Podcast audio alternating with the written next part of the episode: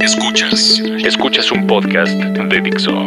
Escuchas Bahía de Productores con Fernando Benavides y Carlos Ruiz. Por Dixo, la productora de podcast más importante en habla hispana. Ahora sí, los tres mosqueteros esclavos del audio presentes con el grillete en estas fechas en las cuales no descansamos porque los decibeles no descansan. Los decibeles nunca descansan, es correcto. ¿Dónde andabas, Salvador? Estabas mezclando a Peter Gabriel seguramente, ¿verdad? No, la, la necesidad me tenía secuestrado, compañeros. Ah, que te- Tenía Por eso, que- seguramente que estabas ahí man. Estaba mezclando a Sting, ¿verdad? a Sting con Peter Oye, Gabriel o algo ya- así ya le fueron- ve. Ya fueron tantas semanas que ya ni recuerdo. Algunas fueron trabajo y otras tantas fueron este salud, man. Pero este los escuché apasionadamente. Muy bien, mano, qué bueno. Qué bueno que ya estás mejor, Salvador. No, si, si se escucha algún tosido o cosas por el estilo, este aún sigo en recuperación. Muy bien, muy bien. Muy bien, muy bien. Eh, Carlos Ruiz, ¿cómo estás? Muy bien, Luis Fernando. Aquí, este, muy contento con este programa. ¿Qué? Este, este es un programa ah, de esos también distintos en los que nos internamos a los trabajos pulcros de ciertos personajes en los que mm, realmente eh, no, no vamos a hablar obviamente de un disco en especial, sino de una trayectoria pues no, no tan eh, amplia en tiempo como las que ya hemos eh, tocado, pero sí en virtuosismo. Y estamos hablando de Steven Wilson, un productor que mm, quizá les parezca un no tan conocido, pero que seguramente quedarán encantados con su trabajo. ¿Es, ¿es correcto, Carlos? Es correcto, Luis Fernando. Digo, no, no solamente es productor, también es este pues, compositor, es guitarrista, es tecladista, es ingeniero de mezcla, es ingeniero de grabación. O sea, es un estuche de monadas el señor, ¿no? Como buen inglés. ¿No? Sí, ¿Tú exacto. ¿Qué opinión te tiene este señor, mi querido Salvador? No, este, de total admiración. No, no soy. Eh, yo creo que es difícil también poder seguir toda la carrera. Es tan, es tan vasta que, que- tratar de cubrirlo todo es imposible, pero por lo menos la, la parte que es más obvia, que es este Porcupine Tree, él como solista estricto, así como el proyecto de Steven Wilson, este, eh, buen seguidor, buen seguidor. Y mucho algunas labores de producción de algunas bandas este, que, que también este, incluso escucharemos. Creo que eh, vale la pena hablar de él y, e ir introduciendo a este personaje, como bien mencionaba Carlos, como pues como un, eh, un figurín del, del, del medio, pero em, ha, ha trabajado con, con personajes para irlos introduciendo, porque no necesariamente es su trabajo más representativo o el que representa todas sus virtudes, pero bueno, ha, ha colaborado, ¿no? En bandas como King Crimson, Jethro Tull, Yes, Marillion, ¿no? Que yo creo que con esas tendrían lo suficiente como para ya saber que, que es alguien de un De alto nivel. alto, de- sí, de un, de un, pues de un alto, ¿no?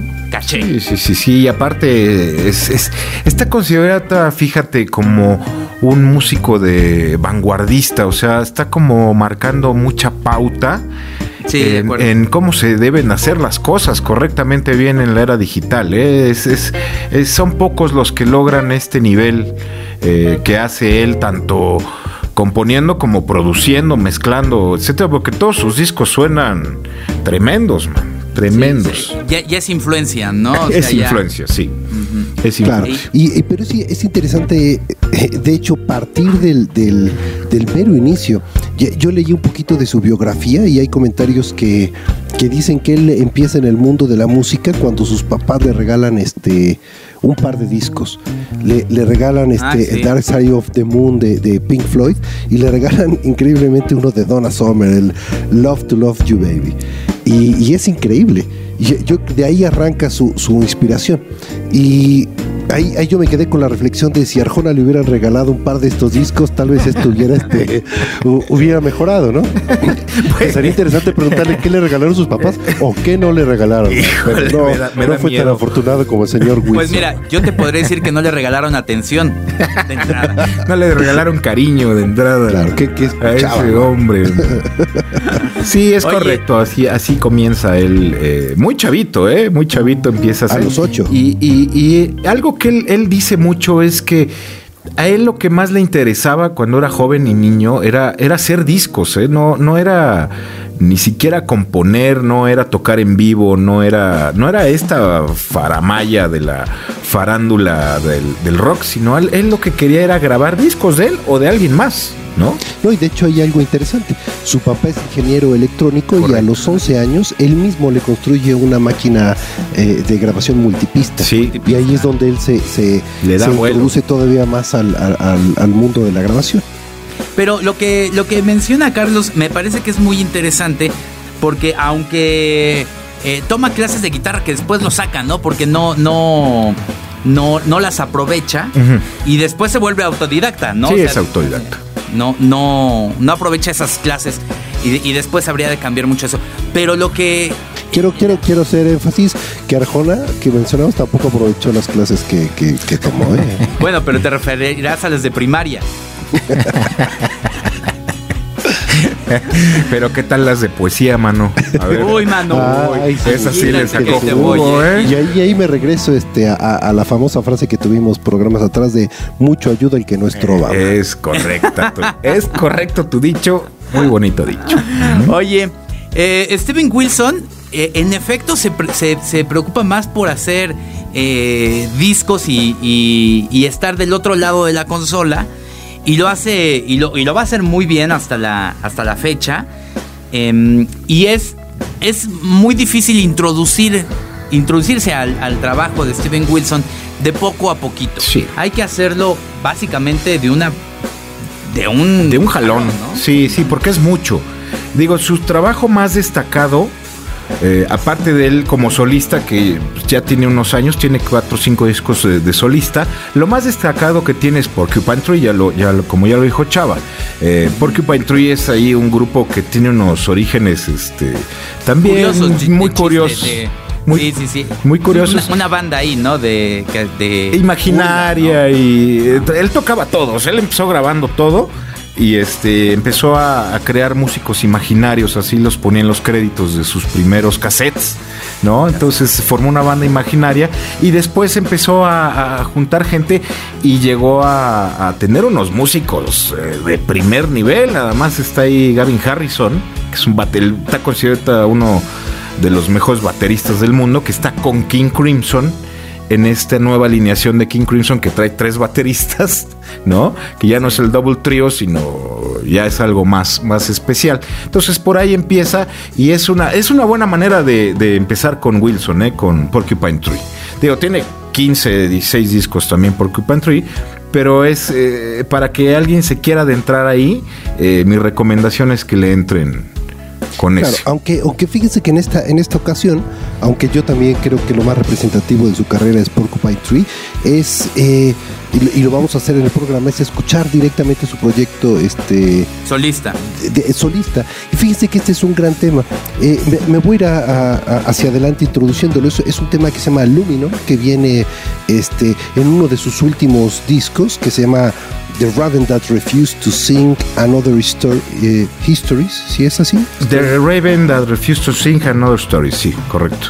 Ok. Eh, esta primera canción, eh, Luis Fernando cuando lo introducía este, el programa, hablaba de que entre las colaboraciones que tiene está Jethro Tull, están este, masterings de, King Crimson, ¿cierto? Sí. Y, y si ustedes escuchan esta canción, tiene cualquier cantidad de, pasajes que representan mucho lo que es King Crimson, que representan mucho lo que es... es muy este, progresivo, sí. Eh, claro, el, eh, eh, instrumentación de tipo Jethro Tull, incluso cosas más, más de vanguardia como lo que él puede hacer con, con, con, su propia banda, con Pokémon Tree, e incluso con colaboraciones que ha tenido hasta con Dream Theater. Eh, este tema es un tema, por supuesto, extenso. Le va, eh, este programa, por el tipo de composición que él maneja, tendrá canciones muy, muy extendidas, pero esta primera canción creo que representa mucho de las influencias que él tiene y mucho de las cosas que él propone en su, en su, en su propia música. Creo que habría que verlo como, como un, un resumen de, de más de 10 minutos de, de su carrera y de sus, sus, propuestas Y es bien interesante ya eh, su trabajo solo, porque es más sofisticado. Él, él aclama que, que con Porcupine Tree sí, eh, sí tenía muchos muy buenos músicos ahí en ese grupo, pero fue hasta ahora que pudo componer lo que realmente quería y contrató unos músicos de verdad de, primer nivel, o sea, que, son una cosa extraordinaria. Entonces ahí ya su composición se fue a otro, a otro nivel porque ya la podía ejecutar en vivo, ¿no? Y grabarla. Aparte, este disco lo grabó nada menos ni nada más que Alan Parsons. Alan Parsons, así es, así es. Fíjate que eh, esta canción los vamos a les vamos a pedir en eh, que tengan em, pues no, ni siquiera la paciencia, sino que disfruten la canción.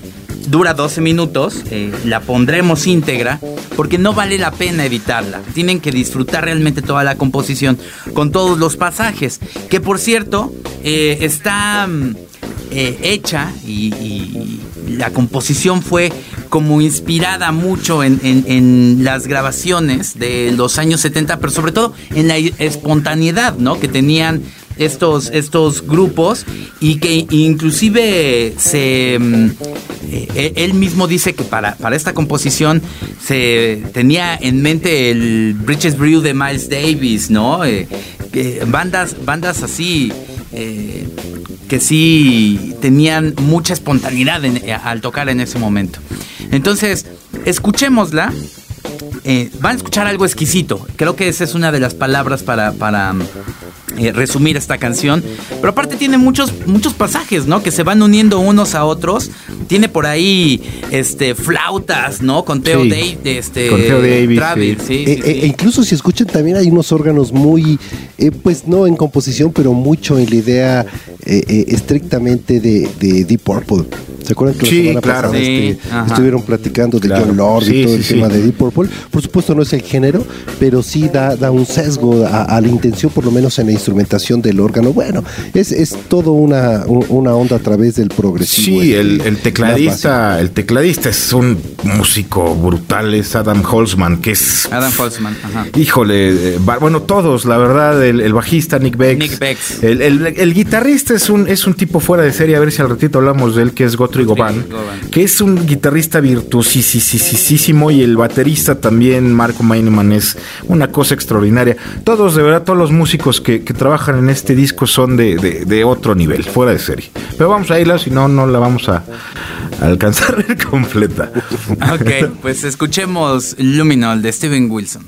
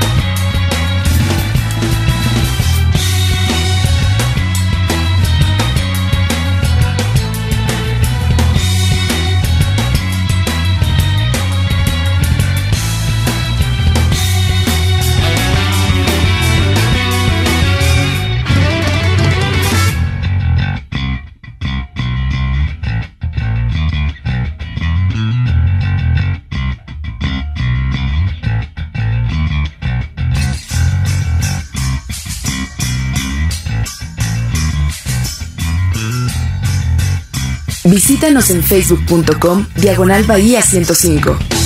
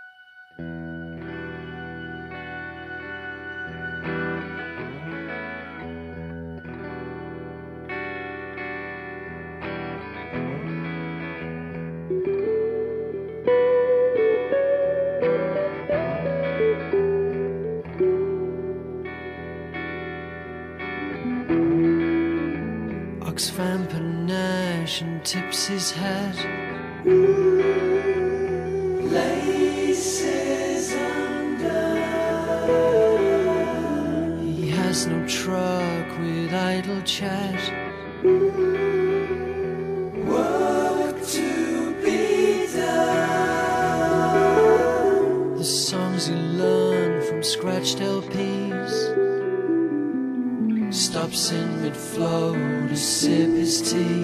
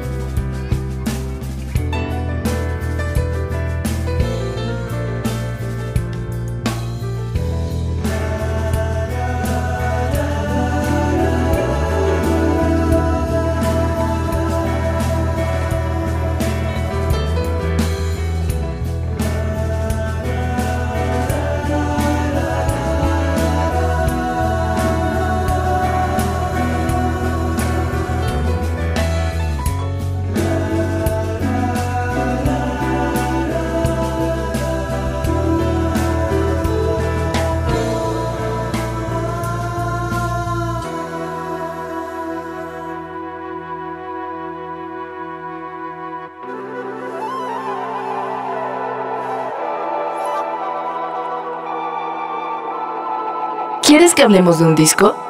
Deja tus comentarios en arroba bahía 105.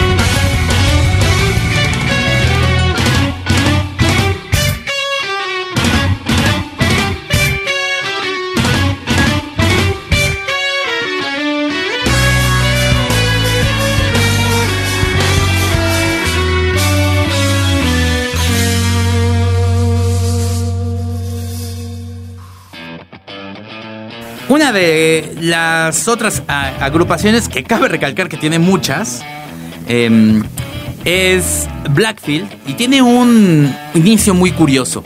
Y es que em, eh, Geffen, eh, el otro integrante de Blackfield, es un, era un fan ¿no? de, de, Steven Wilson y lo, lo, invita a tocar a Israel y en eso em, pues tienen comunicación y, se llevan tan bien que empiezan a sacar un proyecto llamado Blackfield, ¿no? Como bien menciona Carlos Ruiz en, en la plática fuera de los micrófonos, eh, es uno de los rockstars de, de, Israel, ¿no?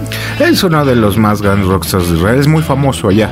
Y bueno, cabe destacar que Steven Wilson pues, es judío, entonces eh, pues, no, de hecho vive intermitentemente este, en, Israel. en Israel. claro, en Tel Aviv, ahí vive, vive un tiempo Steven Wilson, luego en Londres y luego allá de donde es de Inglaterra.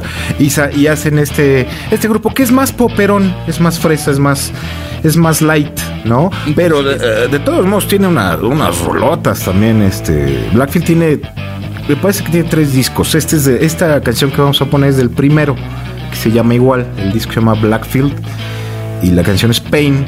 Eh, aquí también eh, Steven Wilson eh, lo produce y lo mezcla también este, este disco. Sí, se hicieron ahí brothers y la verdad es que lo que hay que recalcar de Steven Wilson es que lo que toca suena bien. Lo que toca suena bien, es correcto. Entonces, ¿les parece si sin más que decir de otro de los proyectos nos vamos a escuchar Pain? Eh, una canción, sí es del, primero, ¿no? Es, del primero. Es un EP, ¿no? no, no, es un disco completo, es un disco completo. Pues entonces escuchemos Pain en Bahía de Productores. Una vez más la recomendación es que escuchen este programa en audífonos porque suena muy bien todo lo que, lo que les vamos a poner aquí en Bahía de Productores.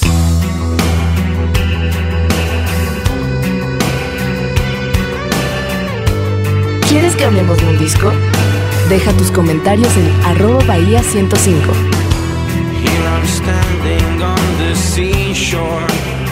she's gone. Now she's gone. All the angels praying for me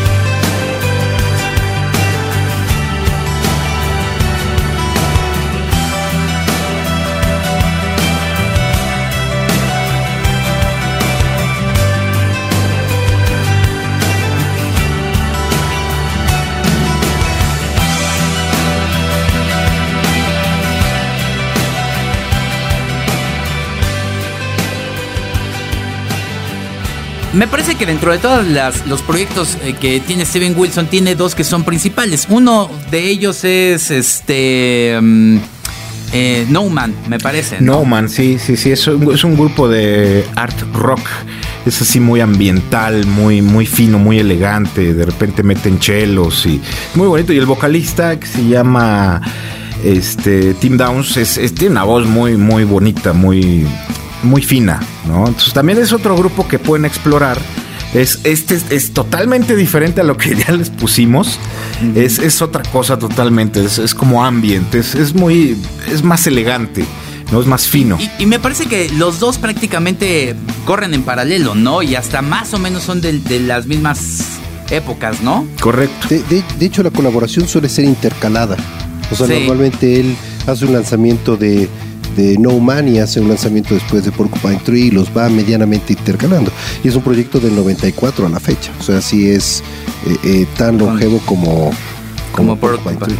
Tree. Y, y de hecho, el proyecto del que vamos a hablar ahora es, eh, si, si no, como habíamos dicho, uno de los principales, pero sí el más famoso, ¿no? El que, el que ha acaparado más la atención de los demás, que es Porcupine Tree. Ahorita también estamos hablando, Chava tiene gustos un poco más pesados, ¿no? Este, eh, Carlos Ruiz habla de Arjona. y yo me voy por el... Por maná. Por Nicho Hinojosa. ¿va?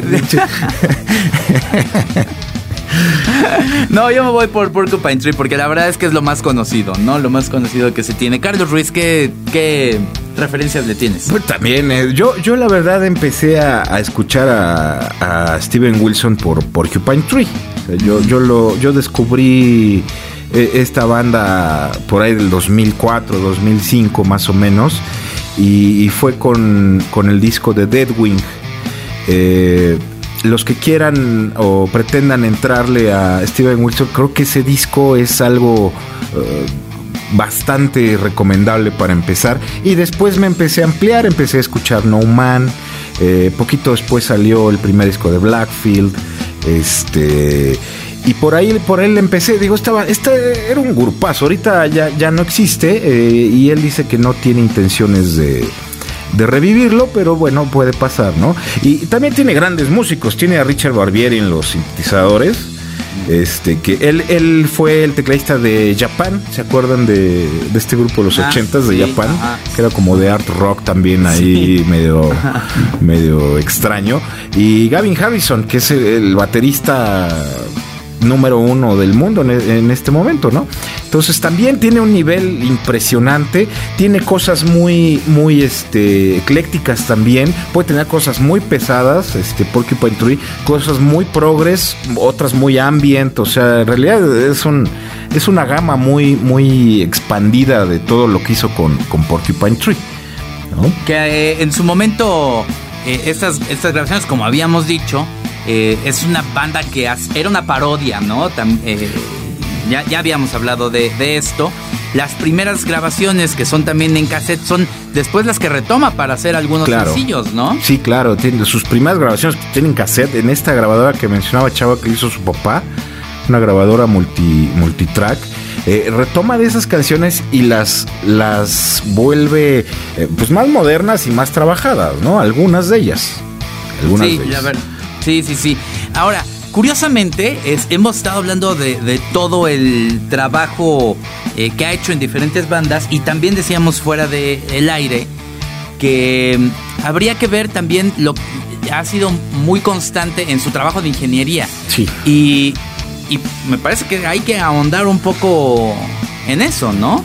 Sí, fíjate que él, él, él casi, casi todo lo que él hace lo mezcla él y lo graba él. Él, él es fan de, de todo lo digital. Él, él no mezcla con, Con, anal, con análogo. nada análogo. O sea, sí, sí, sí, evidentemente lo graba muy bien, ¿no? Con cosas análogas, con micrófonos muy buenos, pero todo lo mezcla y él únicamente utiliza plugins. Todo Sí. lo mezcla con plugins. O sea, A- al contrario de lo que muchas veces hemos dicho, ¿no? Claro. Aquí, que, que de pronto somos muy amantes del sonido de la cinta, de que pase por bulbos, ¿no? Todo esto tan romántico. Él es, él es todo lo contrario. Él es totalmente digital, totalmente digital y le saca un provecho a lo digital, bueno, de manera extraordinaria, ¿eh? No, no necesita echar mano de otra cosa, esa es la Sabes verdad. que ahora que estuvimos este, todos estudiando el trabajo menos este Carlos Ruiz, que él sí se duerme con escuchando esto y se despierta escuchando esto, y tu rington también lo tienes. Así es, así es.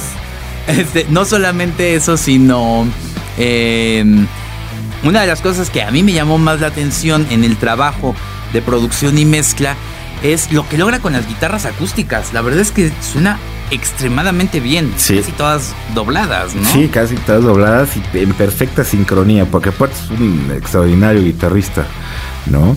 Sí, sí, sí, su trabajo de mezcla es eh, brutal. Sí, Brutal. estoy de acuerdo. ¿Qué vamos a De, de hecho, escuchar? en su, en su bueno, eh, eh, escuchemos lo que sigue y a la vuelta platiquemos un poquito más de, de sus labores de, de ingeniería. Sería tiempo de escuchar Porcupine Tree, ¿cierto, Carlos? Correctísimo. Eh, vamos a oír eh, The Sound of Music que viene en el disco de In Absentia de Porcupine Tree. ¿Cuántos clubs le das a tu disco favorito? Compártelo en facebook.com diagonal bahía 105. Hear the sound of music drifting in the aisles.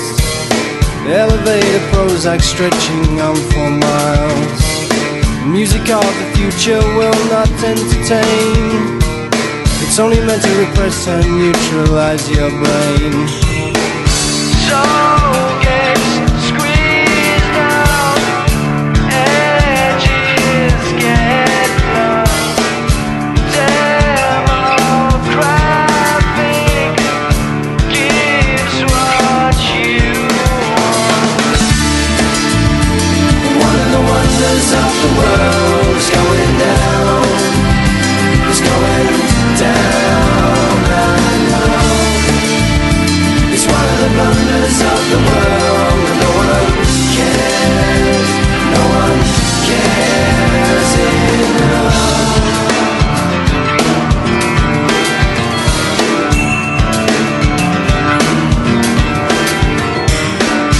Sound of music comes in silver pills Engineered to suit you building cheap thrills.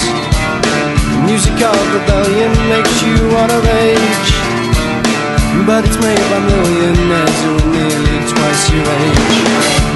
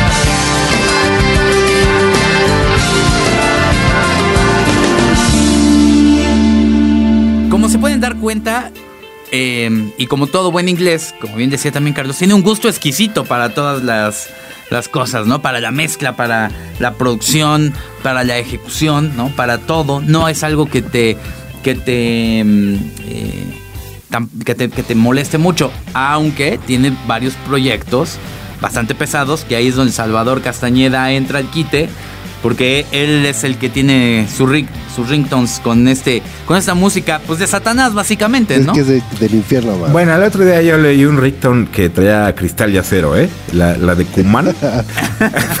Ah, yo pensé suena. que me ibas a quemar con el de la lambada, por eso no, tengo la reversa No, de- no, del pues auto. ya, ya te quemaste tú solito, Salvador.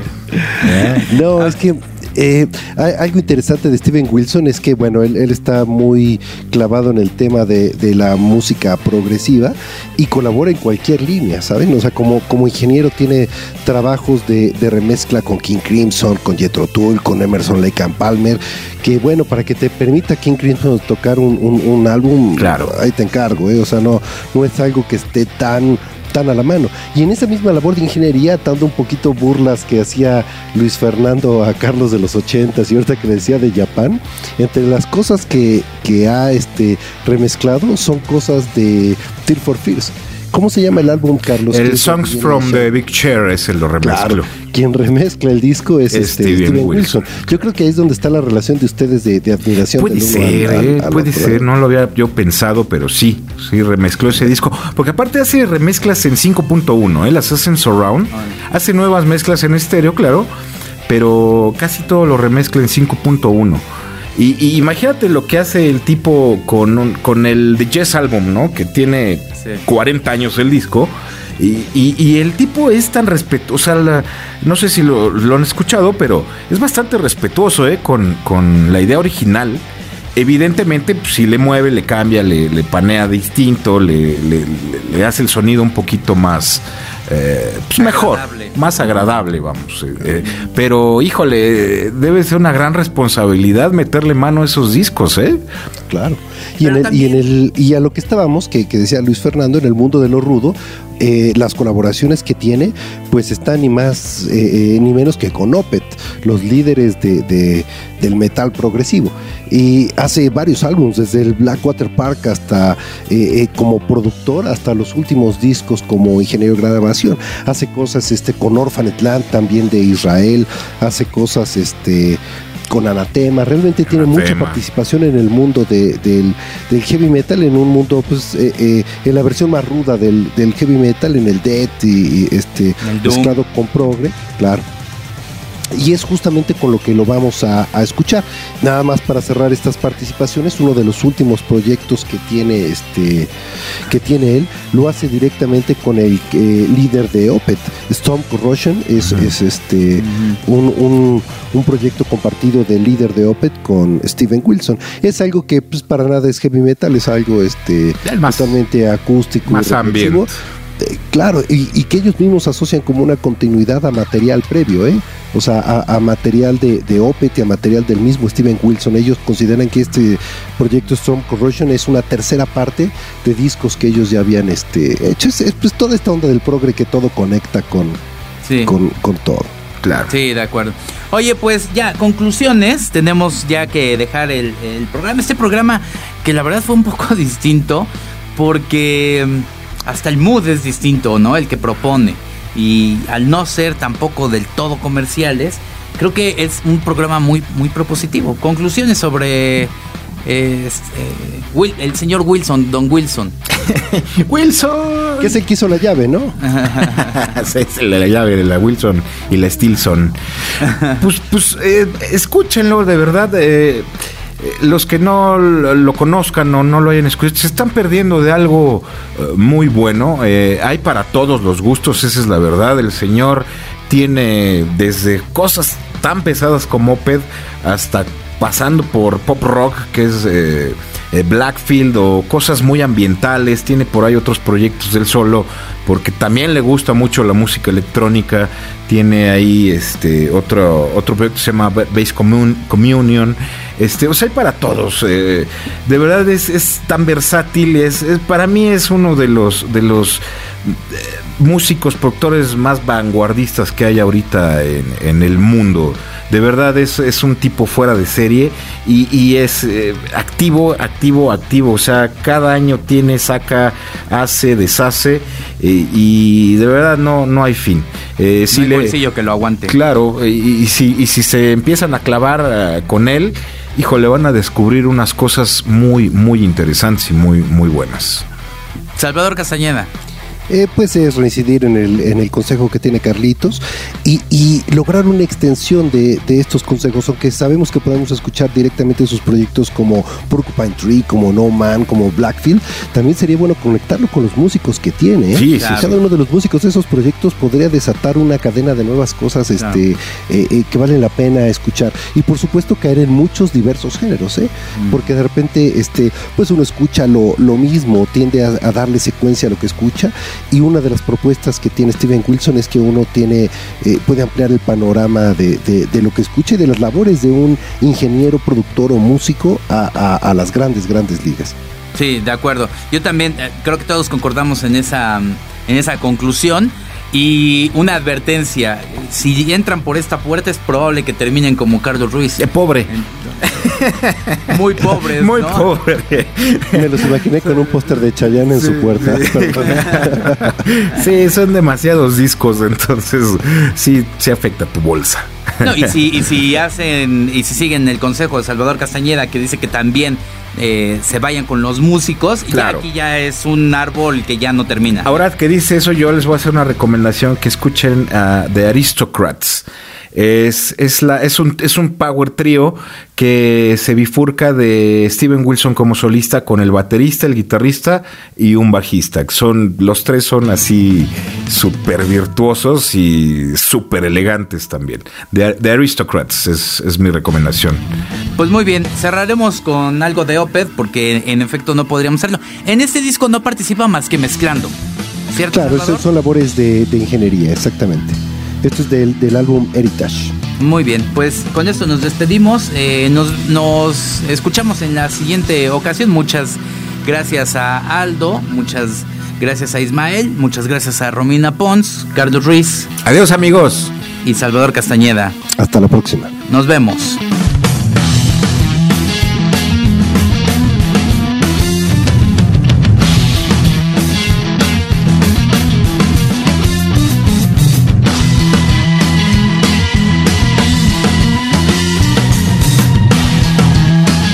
Visítanos en facebook.com diagonal bahía 105.